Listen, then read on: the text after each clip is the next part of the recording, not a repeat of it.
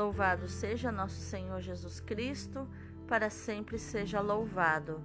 Hoje é terça-feira, 26 de outubro de 2021, trigésima semana do Tempo Comum. Hoje também é dia de um santo salesiano, São Luís Orione. Inclusive tem podcast para você conhecer um pouco mais da belíssima história deste grande homem de Deus. São Luís Orione, rogai por nós. A leitura de hoje é da carta de São Paulo aos Romanos, capítulo 8, versículos do 18 ao 25. Irmãos, eu entendo que os sofrimentos do tempo presente nem merecem ser comparados com a glória que deve ser revelada em nós. De fato, toda a criação está esperando ansiosamente o momento de se revelarem os filhos de Deus. Pois a criação ficou sujeita à vaidade, não por sua livre vontade, mas por sua dependência daquele que a sujeitou. Também ela espera ser libertada da escravidão, da corrupção e assim participar da liberdade e da glória dos filhos de Deus. Com efeito, sabemos que toda a criação, até o tempo presente, está gemendo como que em dores de parto. E não somente ela, mas nós também, que temos os primeiros frutos do Espírito, estamos interiormente gemendo, aguardando a adoção filial e a libertação para o nosso corpo. Ora, o objeto da esperança não é aquilo que a gente está vendo. Como pode alguém esperar o que já vê? Mas, se esperamos o que não vemos, é porque o estamos aguardando mediante a perseverança. Palavra do Senhor, graças a Deus. O responsório de hoje é o Salmo 125. Maravilhas fez conosco o Senhor. Quando o Senhor reconduziu nossos cativos, parecíamos sonhar. Encheu-se de sorriso nossa boca, nossos lábios de canções. Entre os gentios se dizia: Maravilhas fez com eles o Senhor. Sim, maravilhas fez conosco o Senhor exultemos de alegria. Mudai a nossa sorte, ó Senhor, como torrentes no deserto. Os que lançam as sementes entre lágrimas ceifarão com alegria. Chorando de tristeza sairão, espalhando suas sementes. Cantando de alegria voltarão, carregando os seus feixes. Maravilhas fez conosco o Senhor. O evangelho de hoje é Lucas 13, do 18 ao 21. Naquele tempo, Jesus dizia: A que é semelhante o reino de Deus e com que poderei compará-lo? Ele é como a semente de mostarda, que um homem pega e atira no seu jardim.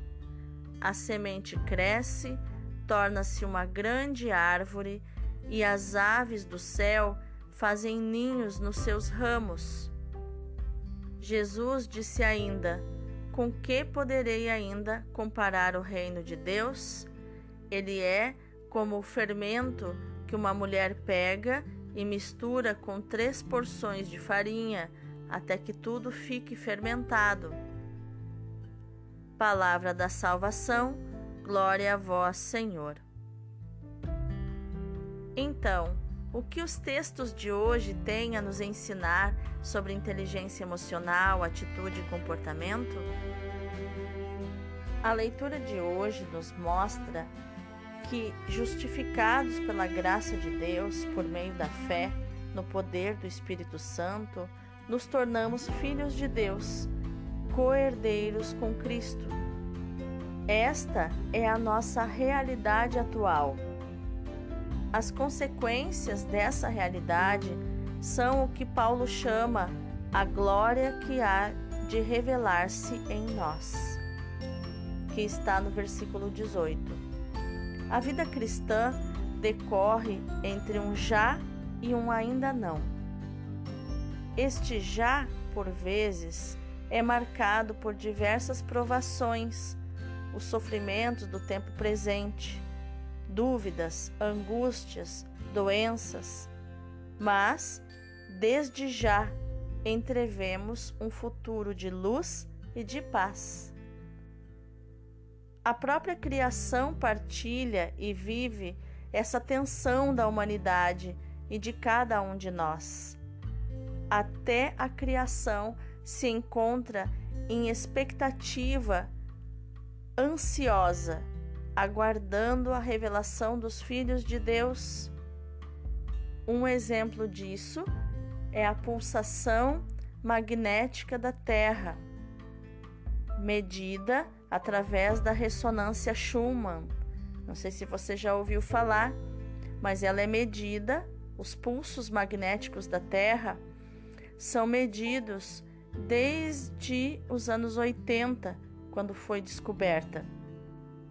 A primeira medida, eu não saberia dizer agora, não estou com os números aqui na minha frente, mas a primeira medida foi em torno de 6 Hz, a frequência da Terra. E passaram-se os anos e essa frequência foi acelerando, foi aumentando. E hoje ela está em torno de 12 Hz. Ela acelerou. O que, que isso significa para nós? Esta sensação de que os dias estão mais curtos e passam mais rápido, porque a frequência da Terra e a sua ressonância estão mais aceleradas, como se fossem os pulsos de um trabalho de parto, como se fossem as contrações de um trabalho de parto que vai acelerando até o nascimento do bebê. A própria criação nos mostra, a natureza nos mostra que o mundo está em trabalho de parto, esperando a revelação dos filhos de Deus.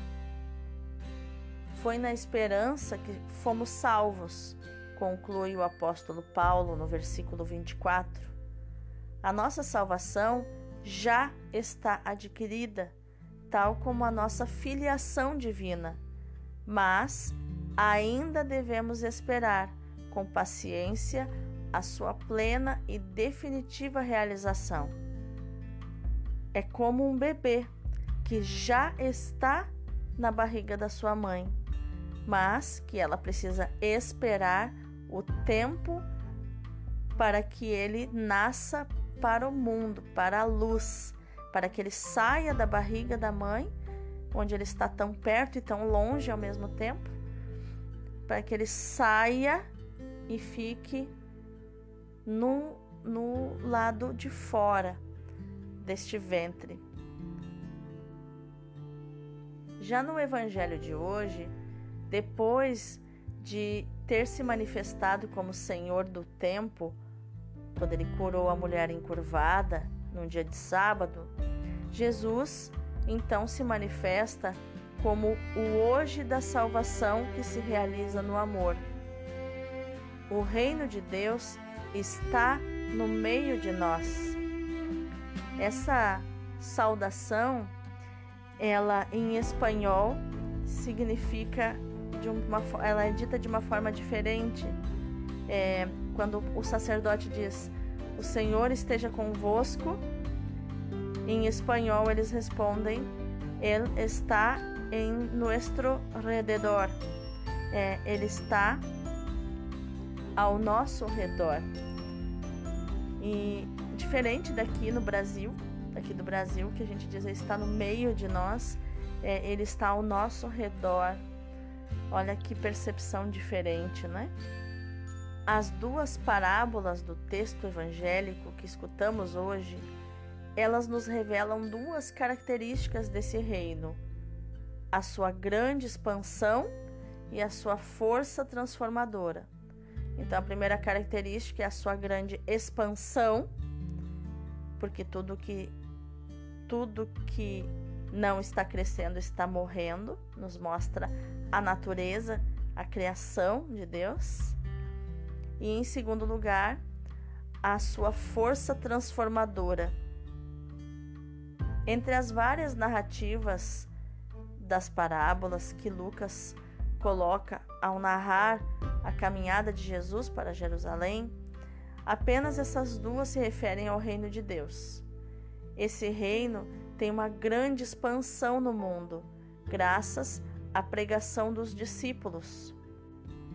Todas as coisas que Deus criou requerem expansão. É, o nascimento de um bebê requer expansão. O útero se contrai e se expande. É, na natureza, tudo aquilo que não está em expansão está em contração e está morrendo.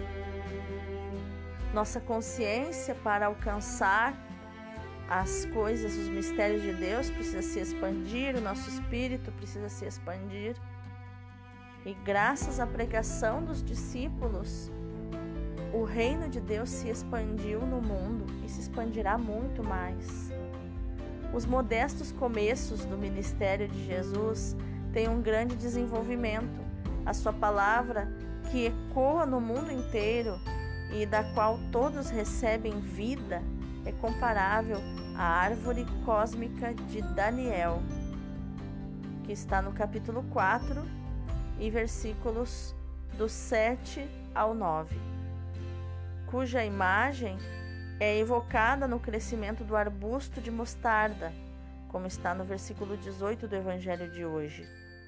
Outra característica do reino de Deus é a sua força intrínseca que realiza um crescimento qualitativo no mundo. O reino de Deus, assim como a palavra de Deus, tem poder em si mesmos. Como um pouco de fermento escondido na massa, é, a, essa massa inerte de farinha, esse fermento provoca o seu crescimento. Assim como tem pessoas que, para fazer o pãozinho, fazem aquela massinha de fermento para que ela, depois de fermentada, daí sim vai se misturar no resto da porção de pão e fica um pão maciozinho, um pão levinho. É, assim também o reino de Deus, pela evangelização, animada pelo poder do Espírito Santo, transforma todo o mundo sem qualquer. Sem qualquer discriminação. Paulo abre uma maravilhosa perspectiva de futuro à vida cristã. Ele diz: Estou convencido de que os sofrimentos do tempo presente não têm comparação com a glória que há de revelar-se em nós. No versículo 18. É o dom da esperança que nos ampara no meio dos sofrimentos e lutas do caminho da vida. Hoje eu ouvi de um psicólogo uma frase que eu achei muito interessante. Dizia assim: a esperança começa quando o otimismo não faz mais sentido. Não se trata de sermos otimistas e colocarmos um óculos cor-de-rosa de poliana, inclusive até existe essa doença psicológica chamada polianismo, que é um otimismo exacerbado que o mundo pode estar desmoronando e a pessoa diz: gente, é só um desmoronamento, vamos pensar positivo. Esse otimismo incutido no nosso tempo, onde é proibido chorar, proibido sofrer, proibido preocupar-se. É, quando ele não faz mais sentido, quando nos damos conta da realidade infantil do otimismo e realmente decidimos ter esperança. Não uma esperança onde a pessoa fica paralisada esperando que caia do céu, como a gente diz, mas uma esperança de esperançar, de estou trabalhando enquanto o Senhor trabalha pelo, pelo reino e pela minha vida também. Eu vou esperançando no Senhor. Paulo diz: Foi na esperança que fomos salvos. Fomos salvos por Cristo, morto, ressuscitado, e depois glorificado, nosso Salvador, Senhor e Messias. Mas as consequências da salvação ainda não se manifestaram plenamente em nós. Este bebê ainda se encontra no ventre da sua mãe. A própria criação se encontra numa expectativa ansiosa, aguardando a revelação dos filhos de Deus. A terra pulsando mais rápido, numa frequência mais forte. A vida cristã, ela decorre entre um já e um ainda não. Entretanto, a ação redentora de Deus continua a realizar-se no mundo, quase sempre de modo discreto, e por isso temos dificuldade de perceber o modo como o reino cresce no mundo.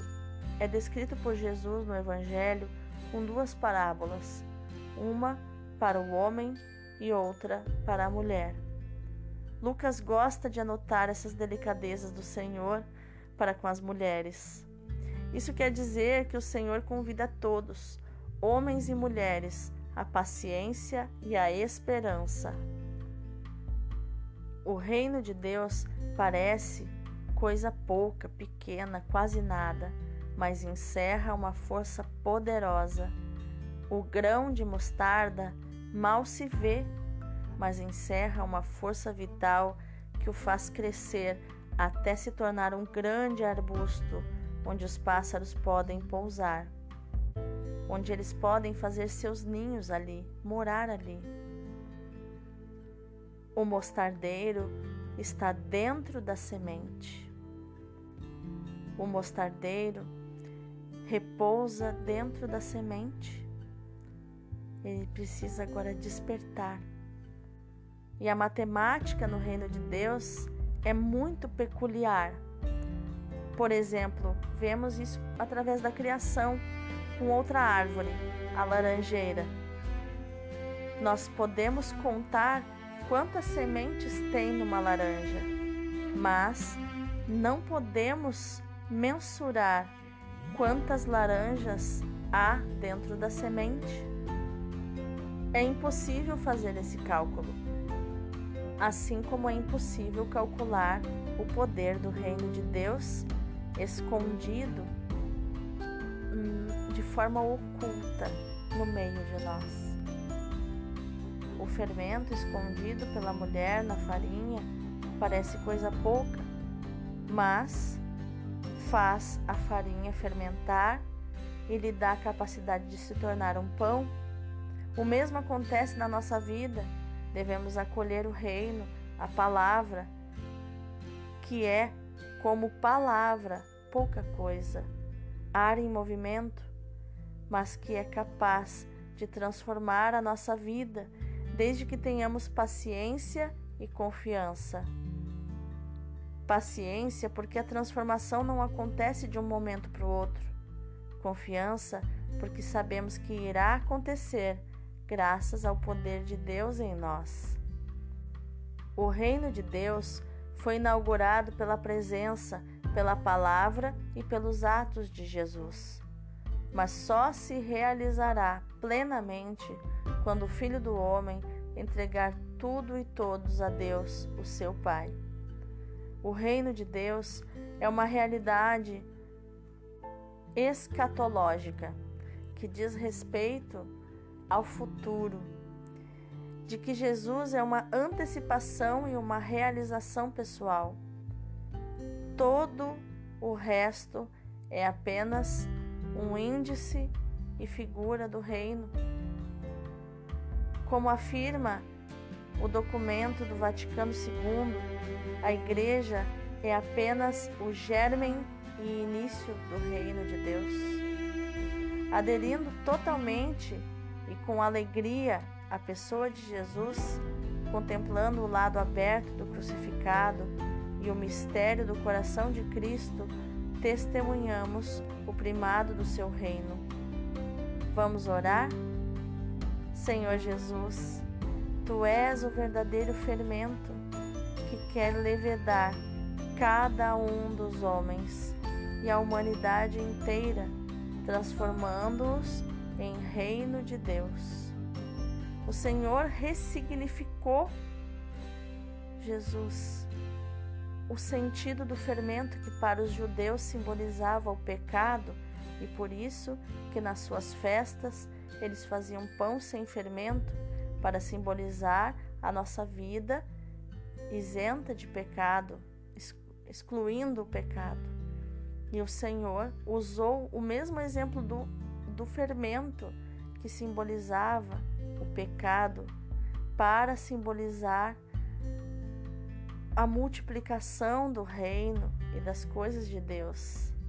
E isso foi algo muito ousado, Jesus, muito ousado, digno do Filho do próprio Deus. E assim, o Senhor transformou a humanidade inteira em reino de Deus. Para isso, Jesus, o Senhor veio ao mundo Vieste a nossa vida e morreste por nós. Para isso quiseste ficar conosco na Eucaristia até o fim dos tempos. Obrigado, Senhor Jesus, e que nos deixemos transformar por Ti. Eu me abro para ser transformada por Ti no dia de hoje, Senhor, e que possamos, tanto eu quanto os amigos que me escutam, que nos tornemos contigo semente e fermento do reino. Não é fácil semear, Senhor, como não é fácil amassar e fazer crescer a massa do pão. Dá-me coragem para não desertar. Dá-me força, Senhor, para não fugir, para perseverar Dá-me zelo, Senhor, para fazer florir o teu amor nos corações que ainda permanecem ázimos, permanecem sem fermento, permanecem chatos, um chinelo. Ah, Senhor, dá-me esperança para entrever com os meus irmãos e irmãs a tua glória. Amém. E que no dia de hoje, meu irmão, minha irmã, seja um dia de reconhecer o reino de Deus é semelhante ao fermento e ele está dentro de mim, dentro da minha alma, no meu castelo interior, e eu posso fazê-lo crescer, liberando o Espírito Santo em mim e transbordar deste fermento na vida das pessoas. Deus abençoe o teu dia.